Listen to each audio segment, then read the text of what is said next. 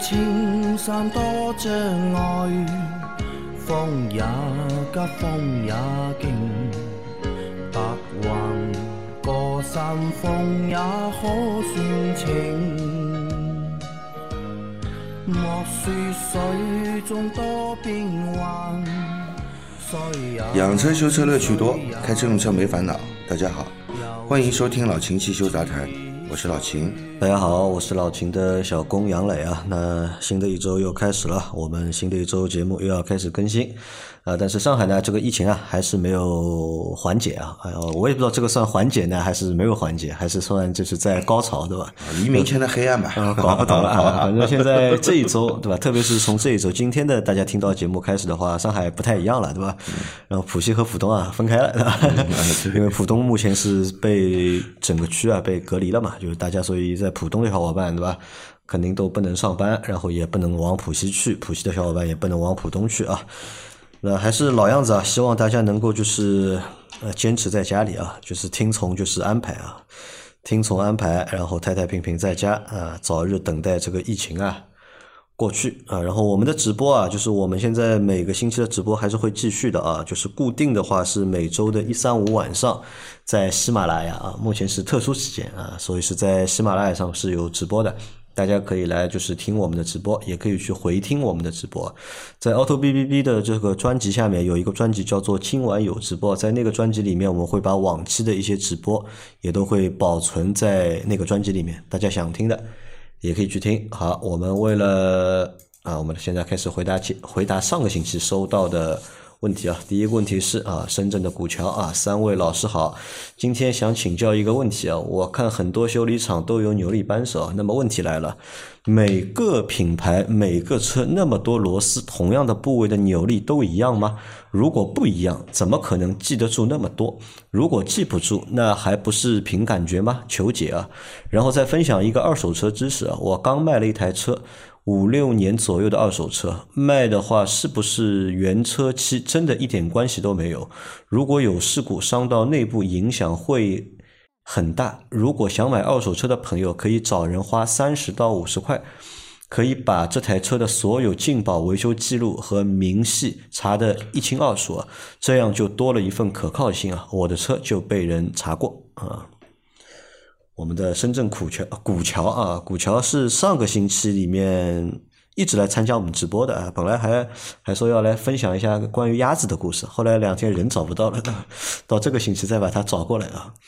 你我在想一个问题啊，你都要和我们分享鸭子的故事了，今今天来问一个和扭力扳有关的问题，关联度不是很大，对吧？来，老秦来回答一下。关于扭力扳，对吧？因为不同的车嘛，对吧？不同的螺丝，是不是他们要上的那个扭力都是统一的，还是各有各的不一样？呃，一般都不同，一般都不同。但是有些部位基本相同，大多数部位都不同。可能基础部位是相同的。嗯，不一定，差不多。一般就是轮胎上的双节螺丝是差不多的，对，扭力都是差不多的，对吧？大概到个大概到个一百扭就差不多了嘛，嗯，对吧？呃，如果说这个气门室盖啊，嗯，那个或者是油底壳上面的螺丝啊，或者火花火花塞，呃，火花塞，嗯，呃，基本都是差不多的一个标准，对吧？不是说这些部位扭力一样啊，就是不管什么车，差不多都是差不多的，都是差不多的。那么其他的一些地方的扭力，呃，区还是有区别的，有区别啊。那所以就是每台车啊，它都有应该都有一本维修手册的，应该。呃，这个维修手册用户没有。对，用户肯定没有。这个是技有，这个是技术手册啊。而且现在都不是纸质了，现在都在电脑里面，都是电电脑里面电子的。以前是有这个纸质的那种培训的一个技术资料的。那你说这个记不住，如果你去四 S 店修的话，因为四 S 店就修自己品牌的车嘛，对，他修来修去可能就这几台车，这个不会记不住，呃，这个不会记不住，对吧？你可能跑去外面的社会修理店的话，这个可能的确会出现这个问题，因为各种各样车都修嘛，而且很多的就是修理店，对吧？它也不一定有这些车型的技术手册，那可大多数都没有，都没有。大多数这些技术手册，因为技术手册它是对内培训的，嗯，只对自己品牌的这个四 S 店去做培训。也不会对社会上的一些修理厂、修理店去培训了，不可能的。那这个只能凭经验了，或者凭感觉了，就呃，最好是要掌握一下这些数据啊，要不然的话，你要把车修好，也是也是有一定的，也是有一定的阻碍的，有阻碍是吧？啊，好的啊，的确是存在这样的一个问题啊，所以这个也是我们说嘛，为什么修车啊，尽量跑去四 S 店修，对吧？四 S 店修呢，相对来说就是。他至少资料是第一手的，对对这台车的资料信息。实际上你在四 S 店，他不一定按照这个标准给你做，也不一定。你你找找个给你修车的工人，你去问问他这些数据，他也不一定都知道。都知道。对。好的啊，这是你的第一个问题。第二个问题是你分享的一个关于买二手车的一个知识，对吧？那就是买车之前啊，其实拿那个车架号啊，嗯，网上可以查的。是可以查，淘宝上也好，网上也好，有很多黄牛的，对吧？他们做这个生意，你把那个车架号告诉他们，给他们个就是几十块钱，他们可以把这台车的，就是大多数他们能够拉到的信息啊，都可以把它拉给你。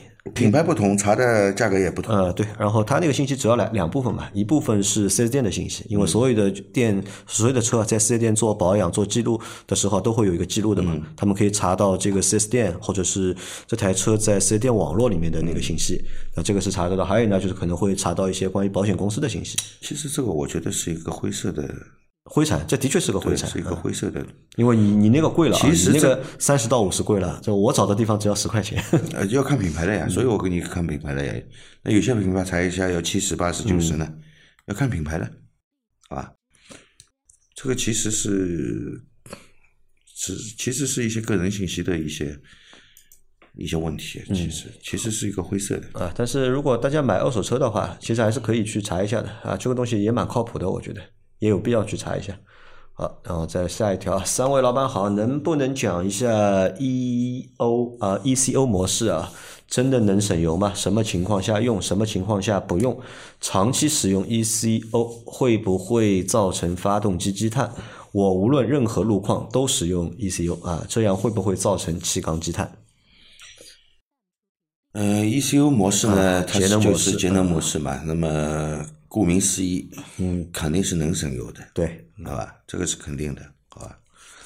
那么，在什么情况下用，在什么情况下不用的话呢？我觉得市区道路用的话，可能还能出看到一点这个效果，节油效果。真的上高速的话呢？我觉得看不出节油效果。那这个节油模式啊，这个 Eco 模式，它是通过什么方式来实现节油的这个？它改变工作逻辑嘛？改变工作逻辑啊，改变工作逻辑嘛，对吧？其实改变了工作模逻辑，油是能省了，但是动力嗯会变弱，肯定会下降，对吧？那么一般车子在设计的时候呢，它是作为一个。正常的模式就是一个最佳的工况，其实节油模式并不是一个最佳工况，只是在油耗方面能省一点，对吧？所以说，你只要不在最佳工况下，那么生成的积碳肯定是更多，嗯，肯定是的。好，那这个就是发动机动力会变弱。对，对吧？就输出的功率它会变小嘛，对吧？变小的话，油耗就会降低嘛，嗯，对吧？这是一个。第二个呢，我知道还有就是空调的那个风量啊，嗯，也会变小的，嗯，对。比如说我以前有台宝马，打开那个 Eco 模式，对吧？你车停着的时候啊。那个空调是不出风的，只有你开起来了，空调才出风。你停着，空调就不出风了。它可能就是通过就是改变一些就是各种各样的就是部件的工作逻辑，对的，来体现一个省油啊。但这个小伙伴说，就是他无论任何路况都使用这个省油模式啊。那我觉得你没必要啊。对，一方面是没必要，对吧？那我在想，如果你真的是那要那么在乎油耗的话，买车的时候，嗯，就你就应该买一个就是油耗低一点的车。对。那比如说你买个那种混动的车，嗯，像日丰田的或者本田的，对，百公里就五点几个油的这种，你索性就买这种这这样的车，我觉得还还 OK 一点。因为你说你一直用那个 Echo 模式，就让我想起了我们另另外一个同事，对吧？我们有个同事，对吧？花了一个路虎的新迈，六七十万还是七八十万买了一个就是路虎的新迈，对吧？他妈的开了一年多，对吧？然后都是用那个节油模式在开，开始我们还不知道，对吧？我们去开他的车，我在想，不好，对吧？我在想三点零 T，对吧？六缸的车，怎么踩上去的感觉，对吧？怪怪的，对吧？后来一看，哦，原来是节油模式。我说你。你怎么把这个东西调到节油模式啊？是的呀，这个东西油耗高呀，我天天都是节油模式在开这个车。那你既然就是对动力没需求，你要买那么大排量的车干嘛呢？对吧？买买这种动力配置的干嘛呢？你完全可以就是买一个动力没有这么高的、油耗相对来说省一点的车型，对吧？而且买车的时候钱还能少花一点。对的，呃，所以啊，就是不建议啊，就是长期使用这个 ECU 模式啊，而且时间长了肯定会积碳。肯定会的，嗯。好，再来一条。三位老师好，想请教一下，疫情管控，小区封闭，放久了想给车子充电的话，车子是没什么行人的时候，在小区内慢速开开慢速开开充电好，还是车位上原地怠速充电好？分别需要多久？谢谢老师解答。另外还想追加一个问题啊，几率是不是能拧上去就是能用了？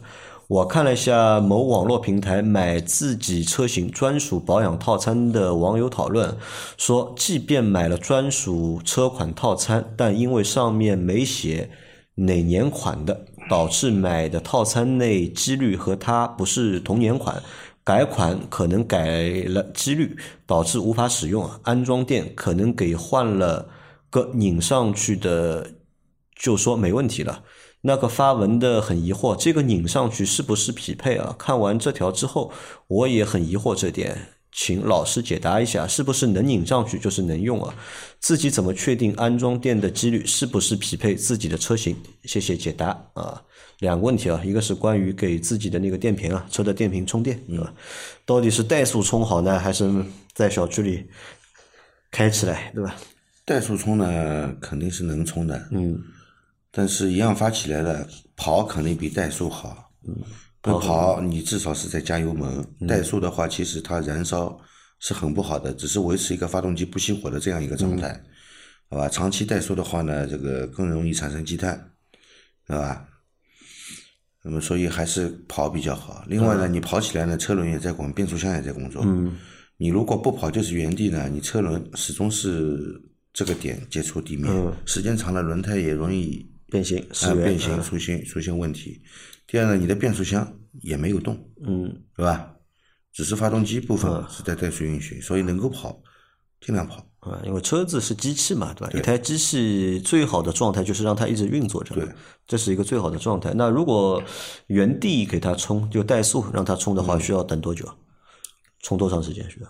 其实差不多，你在低速跑也是这样。其实发电量其实没多大区别，发电量其实是没没啥区别。对，基本上在二十分钟就差不多了。二十分钟左右，啊。好的啊，那这是第一个问题啊。第二个问题是问到关于那个机滤啊，机滤的安装的话，不同车型的机滤都不一样吗？呃，应该是不一样，应该是不一样的。就老金，你修了那么多车了，对吧？一直在给别人车做保养，嗯，就大家的机滤都一样吗？呃，大多数是不一样的，大多数是不一样的，偶尔会有一样，嗯，就是一样的发生的概率比较高的就是同品牌的车，同品牌的车，同品牌的车啊，对啊，因为虽然它发动机不一样，几率可能是一样的，嗯，对吧？跨品牌的相同的概率很低，很低啊。对，那如何判断这个几率啊？安装是否就是到位？是装上去对吧？他说了嘛，如果是不是能够拧上，就算这个东西是适配的？嗯，不是的。不是的，呃，这就是我说的跨品牌的，嗯，你看起来就是这个尺寸螺纹，嗯，都一样，都能装上去，嗯，对吧？但是它其实不同的发动机内部的这个机油压力是有一定区别的，机滤内部是有这个泄压阀的，嗯，它所承受的压力是不同的，你跨品牌以后很难保证这个压力是相同的，嗯，那所以还是要看准车型，哎，最好是买。匹配的这个几率，对的，对吧？嗯，对，也不能说你拧上去了就算是 OK 啊，只要能拧上就都能用的这种说法其实不完全正确啊。我以前不是有这种事情的嘛，对吧？做完保养对吧？油门一踩对吧？砰，下面爆掉了，油都出来，其实就是那个机油那个那是没安装好啊，机滤没安装好嘛？那是没安装好。这个你即便是用了一个就是压力不对的，嗯，压力不是满足它这个压力要求的机滤。它也不会说碰一下机滤就飞出来的，这个是不会的，对吧？但是这个你发动机里面的机油的压力肯定是有影响的啊，对吧？那么机油压力不正常，对发动机肯定也是有影响的，对吧？嗯，好的啊。那他说怎么确定，对吧？安装电的几率是不是匹配自己的车型，那这个就要作为你来说，你很难确定，嗯，对吧？你你这样啊，你去看这个机滤，它是有包装的，哪怕不是原厂的，嗯，是第三方品牌的，它上面都会标出来的，适用哪种车型，嗯，哪嗯哪个品牌哪一年款的哪个车型，它都会写的，好吧？只要这个是对的，那么基本上没有什么问题，没问题了，对。好的，再下一条啊，再下一条是又来贡献素材了。最近想用 WD 四零的锡制润滑剂保养一下门框、密封条等，请问一下，这个喷涂的时候啊，是否有必要把门框和内饰金属还有布的皮的部分给遮盖住？嗯，没必要，没必要啊，没必要，这个东西没有腐蚀性，没有腐蚀性，没有腐蚀性啊。那么布的座椅上碰到的是不大好，可能会有油油迹，对吧？那么其实应该是不会碰到座椅上的，为什么？它配有导管的，对你把导管插在那个喷头上，嗯，这它喷涂的这个定向性是非常准确的，对，一般不会碰得到腐头丝的，好吧？好的啊，再来一条，再来一条是那个。我有三个问题要问啊。第一个，发动机暖水箱前端，我想装个三通阀，因为夏天的时候空调不开，温度调到最低，还是一阵阵热浪啊。三通阀关闭就不会有热浪了。第二，发动机的废气再循环气管可以拔掉吗？感觉可以减少积碳。第三个问题，三元催化可以拆掉不用吗？拆掉会损害发动机吗？哎呦天哪！最后那个肯定不行啊，最后那个肯定不行。呃，你想装一个三通，其实这个我们上个星期里面节目里面说过这个事情的，对对吧？福克斯的车对吧？呃，它不是三通啊，其实装一个，因为暖风它有两根管子，暖风水管。一进一出，所以你要装的话呢，你肯定是装一个四通，来切换它的一个循环方式，嗯啊，是一个远端的循循环还是一个近端的循环，对吧？你只能这样啊，这个三通是解决不了这个问题的，好吧？那么废气循环，呃，再循环气管，对吧？可以拔掉吗？呃，就是你的这个通风阀嘛，对吧？通风阀一般都是利用进气气管的真空，嗯，来作为一个动力源来抽的，嗯，的确是这样的，对吧？那么你把它拔掉，你的目的是什么？嗯，他想减少积碳，嗯，你把它拔掉，其实减少不了多少积碳。呃，做这样的事情呢，我可以告诉你得不偿失。为什么？即便我们发动机某些部位产生了积碳，嗯，这个是可以清洗的，没问题，我洗好了就好了，嗯，对吧？嗯，我只要定期清洗就好了嘛。如果你把它拔掉，那么其实它这个曲轴箱通风阀它有什么作用啊？因为曲轴箱通风阀里面这个曲轴箱里面出来的气体，说是说这个管路我们是叫废气管，但它里面并不是完全是废气管。因为它这个废气有可能是会进入这个 曲轴箱的，造成曲轴箱压力过大，所以我要给它通风，嗯，啊，不让它这么大的压力，否则的话，这个密封件要损坏的，这个曲轴的前前油封后油封有可能都会崩出来，对吧？要漏油的，这个是不行的，必须要解决这个问题的。但是它里面不仅仅是废气，它还有没有经过燃烧的新鲜新鲜混合气体，嗯，油气嘛，还有啊，还有新鲜的混混合气体，知道吗？嗯。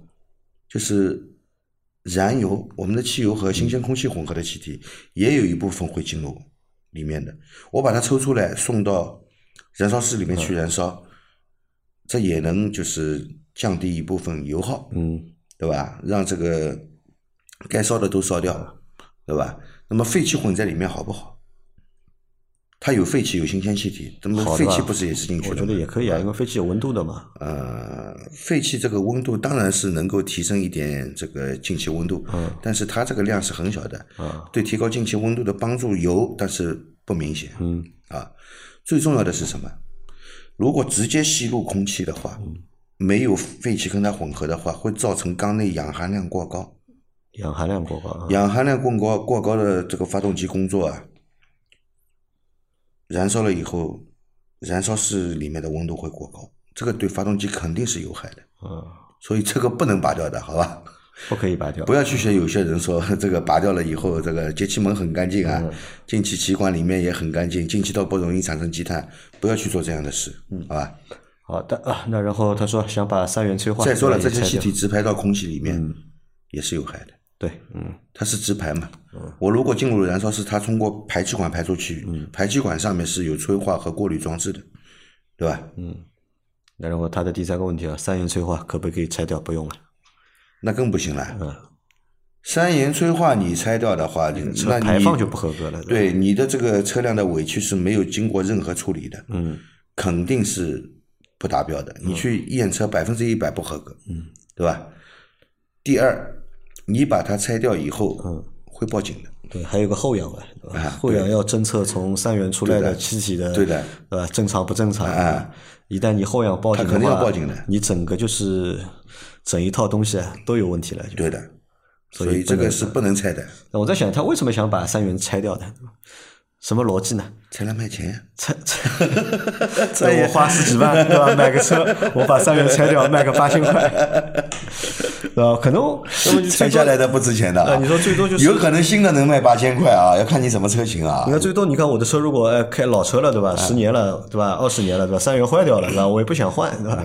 我把它拆掉，那么就拆掉了，对吧？但也没必要拆掉，你就放着又怎么样呢？呃 没必要啊，兄弟啊，就你这个既不环保，对吧？你既不环保，然后也会影响自己这台车的正常使用，对，没有这个必要啊。好，再来一条啊，再来一条是三位大神好，我的吉利一点八 L 自吸啊，九万公里啊，基本没感觉动力和油耗的明显变化。前两天还是去洗了洗啊，打吊瓶、洗喷油嘴后又怠速几分钟，准备洗燃烧室，拆下火花塞，电极已由白变黑，这正常吗？内窥镜下活塞顶几乎没有金属光泽，感觉被积碳全覆盖了，清洗了不少小颗粒出来，但洗完后动力的表现似乎也没怎么改善，只是出地库爬坡时有感，嗯，有感觉更有力一点，这是什么原因？会不会是气门什么的没能洗到，还是就是表显油耗似乎还高了一点？是因为喷油更顺畅了吗？谢谢三位的回答，祝节目蒸蒸日上啊！愿世界充满阳光啊！这个每天给我们阳光的小伙伴啊，来、去保养了，对吧？洗了喷油嘴，对吧？也也除了积碳啊，但是觉得呢，油耗和动力没啥变化，油耗觉得没变，油耗就是好像还变高了，动力呢也没觉觉得变强。我们这样来看这个问题啊，首先就是你洗了喷油嘴以后拆了火花塞，嗯觉得头上变黑了，嗯那是为什么呢？两种可能，嗯一个可能就是你用的这个清洗剂有问题，嗯清洗剂有问题，好吧？一般来说，我们清洗好喷油嘴，把火花塞拆下来，要比没洗之前更白，火花塞更白，应该是是干净还是白？更白一点，更白一点。会洗干净一点，嗯对吧？所以说这个变得更黑了，嗯肯定是不正常的，对吧？那么两个可能，一个可能你给它的压力太大，进入这个缸内的，因为它是代替燃油去燃烧嘛，嗯对吧？进入缸内的这个浓度太高，刷不干净，嗯，混合气过浓嘛，对吧？啊，发黑。还有一种就是你用的这个清洗剂是一个不合格的产品，是一个不合格的产品，所以它不能充分燃烧，所以你的火花塞洗完了以后反而发黑了，嗯对吧？那么如果是用用的不合格的产品的话，那么这这个清洗的目的，我觉得很难达到一个理想的清洗目的。那这是一种可能，对吧？两个可能我都说了，嗯一个就是给的压力太大，嗯，一个就是用的产品可能不理想。不理想。呃，那这个和他后面的就是觉得，对吧？动力也没变化，油耗又变高了，对吧？呃有一定关系，有一定关系。有一定关系。一般洗好了以后，这个车会像换一辆车一样。好吧？啊，嗯我给你做过的呀，以前那个七三零，嗯，我给你做好了以后，你开起来感觉怎么样？开起来啊，开起来嘛，稍微舒服点吧。但是你说的吧，翻天覆地也不至于。我来那个时候，那个车也才多少公里了？也才两万公里。对吧？因为它是七九万公里的车嘛。其实肯定是会有相对来说比较明显的提升，嗯，对吧？你九万公里了，应该是一个很明显的提升。那我在想，如果它那个火花塞那个发黑的话，有没有把火花塞换掉？九万公里嘛，火花塞肯定要换的呀。九万公里怎么什么火花塞用九万公里？如果他做完这个保养，如果火花塞没换的话，会不会效果也不好？已经你看到火花塞发黑了，对吧？你不换掉它，九万公里哪怕不发黑也要换。啊，不，他这个肯定换过嘛，他只是这台车九万公里嘛，那不可能这个火花塞用九万公里嘛，这我觉得不太现实嘛。啊，那他如果火花塞没换掉的话，会不会也会造成他现在这个车动力觉得没有什么变化？火花塞如果你只是一两万公里之前刚换的，嗯，不用换的，我清洁一下，嗯，就可以了，清洁一下啊。那么，然后你说这个，你说这个清还清洗了不少颗粒出来的吧？这哪里出来的颗粒的？他那个洗那个燃烧室啊。洗燃烧室啊，嗯，洗燃烧室我也不知道他是用什么方法洗的，我也不知道，他也没有说的很明确，嗯，对吧？那么，反正我跟你说，洗这些东西那些用的产品，如果是你你没见到过的这些知名品牌的产品的话，尽量不要叫他做了，就你不知道里面是什么东西。有些为了达到清洗的目的，他用的东西都是强酸强碱的东西，嗯，会腐蚀的。会腐蚀的，好吧？这个不是一些就是大牌的这些清洗产品，不建议使用，嗯，好吧？好的，那 再来一条啊，三位老师还没说完呢。还有关于你说这个油耗增加的问题啊，大多数情况下呢，就是洗完喷油水，嗯，油耗是不会增加的，应该是油耗有降低的表现。偶尔有一些特殊情况，嗯，啊，是洗完喷油嘴以后，有可能会造成油耗略微升高，但是最多不会超过一个星期，油耗肯定会降下来。它会重新学习回来的。对的，因为你之前喷油量，嗯，喷油嘴堵住了，太脏了，它这个喷油脉宽已经加大了，嗯，对吧？你刚洗清楚、洗好了以后呢，它电脑还没有完全适应，没有学习好。它是按照之前的那种喷油脉宽在供油，嗯，对吧？但是它会学习的，基本上不会超过一个星期的，嗯，油耗马上就降下来了。如果你过了一个星期，油耗还是持续的高，那一定是有问题的。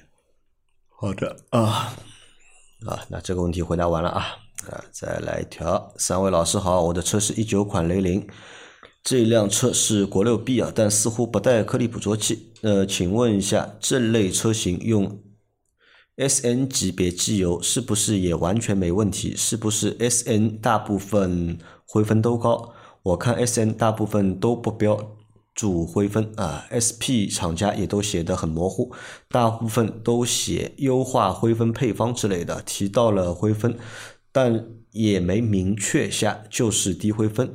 想买进口的 S N 零二零的美孚，网上评价不错，但不知道我的车用了好不好。谢谢老师解答。嗯，呃，没有颗粒物捕捉器呢，就不强制使用低灰分机油。对了，你 S N 的也能用，S P 的也能用。不是 S N 就是什么高灰分机油，S P 就是低灰分机油，不是这样的啊，不是这样的啊。S N 同样有低灰分机油，早就有了。嗯，因为很多机油，我跟你说，它汽柴油通用。嗯。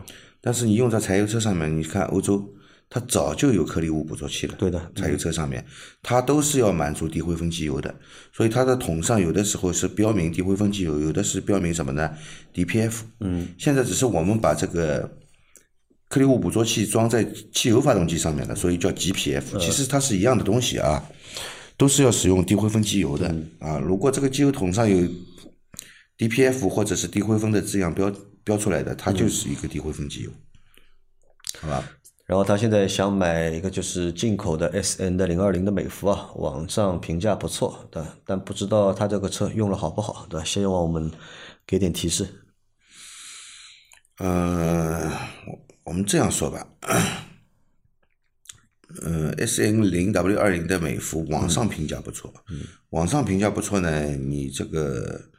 我觉得不能单单相信网上，因为网上有些东西也不靠谱，嗯，对吧？有些是水军上去写的，嗯，有些就是真实的，你你也很难分辨，对吧？所以自己使用下来的感觉是最准确的，使用下来你自己观察是最准确的。呃，你只要买到的是正宗的，对吧？进口的这个美孚，我觉得问题不大，对吧？就看到底是不是正宗的吧。再来一条啊，三位好啊，最近南京温度变化很大，昨天最高温度是二十九度，今天最高温度变成了九度，最低五六度啊，这么高的温差使得胎压变化显著。时代雅阁混动建议胎压是二点二，二十九度的时候啊，胎压能达到二点六，五六度的时候胎压又降到了二点二，甚至二点一。请问这种天气突变的？天气胎压应该怎么设置？例如，我的时代雅阁建议值二点二，那是低温的时候设定到二点二，还是高温的时候设置到二点二？谢谢啊。这个不管你的环境温度是多少，嗯，你就是在冷车的时候，嗯，不是热车的时候，热车嘛，胎也热了嘛，对吧？嗯，就是胎是冷的时候，它的。压力是二点二，嗯，它如果厂家规定是二点二，你就是冷的时候是二点二，热了以后胎压一定会上升的，这个没办法的，对吧？你不要去管它，就是冷的时候是二点二就不管你或者你换个角度，你不管是冬天还是夏天还是秋天，你就保持你的胎压在二点二，对的。就可以了。因为厂家给你的建议是二点二嘛，那你就是把这个胎压就保持在二点二，不要管它是冬天还是对。夏天。然后车跑热了，觉得胎压上升了，也不要去管它，反正你冷的时候是二点二就没没没问题，嗯，好吧。好，再来最后一条啊，整个充电桩啊，国家免费装，对吧？可以租出去挣钱，对吧？有人买钻这个空子啊。最近好多人在研究这个事情啊，毕竟小区安装充电桩是有限的啊。这个上个星期有个人来问对吧？要装那个 三箱电箱，对吧？对对。我忘了是是这个账号是不是上次提问的那个人，还是有别人看到了这个问题啊？你来说一下这个问题，对吧？呃，自己不用租租出去，呃。我不知道这个方式可不可以啊？大概也可以啊，但是很麻烦啊。你租给别人有什么用呢？人别人买车如果没地方装了，他的名下是没有这个电桩的，他就不能买这个车嘛，对吧？你有也没用啊，你有没用啊。而且这个电桩也不是免费装的啊，不是免费装。那个你一个电箱可能是免费装的，但是那个电桩装那个充电器不是免费装的，还是要自己出钱的。我们不要去做这种站在茅坑不拉屎的事情，好吧？而且这个问题很很多的，对吧？就以前其实我我举个最简单的例子啊，就是以前有人想过一个什么问题，知道吧？那个共享车位，嗯，我去上班了嘛，对吧？我车开出去了，对，我车位不是空着嘛，嗯，哎，能不能租给你呢？嗯，对吧？你你在这里停，对吧？很多人住在市中心，嗯，对吧？可能附近也有上班，也有公司的，嗯，对吧？你可能停在大楼里面，停在办公大楼，十块钱一个小时，停一天要八十块，因为你停到我家来，嗯，我收你一半的钱，对吧？四十块，对吧？这个也是笔钱，对吧？当时有人动过这个脑子要做这个事情嘛？但是后来实际的情况是什么呢？这个东西太复杂了，你看着是件很简单的事情，但是执行起来、管理起来太复杂了。就比如你现在你说的这个对吧？你把那个电箱租给别人对吧？租给别人你是先收钱好呢，还是收后收钱好？对吧？先收钱你收多少？对吧？后收对吧？万一他不给了你怎么办？对吧？当中其实问题其实还蛮多的对吧？再加上那个你那个电箱，它这个车在你这里充电对吧？万一着火了对吧？嗯对，万一着火了谁负责？啊，把边上车也烧坏了对吧？然后。在你这里充电的人说你这个电箱有问题，把我车子烧烧掉了，你还赔我车，还赔旁边的车。你呢说这个你的车子有问题，把我的电箱烧坏了，你要赔我电箱，这就讲不清楚。这个太复杂了，就是这种羊毛没必要去薅啊，大家不介意啊。好吧，今天这期节目就先到这里啊。大家有任何关于养车、用车、修车的问题，可以留言在我们节目最新一期的下方，我们会在下周的节目里面一一给大家解答。我们明天再见。拜拜啊！今天晚上会有直播啊，希望大家能够来参加我们的直播。拜拜。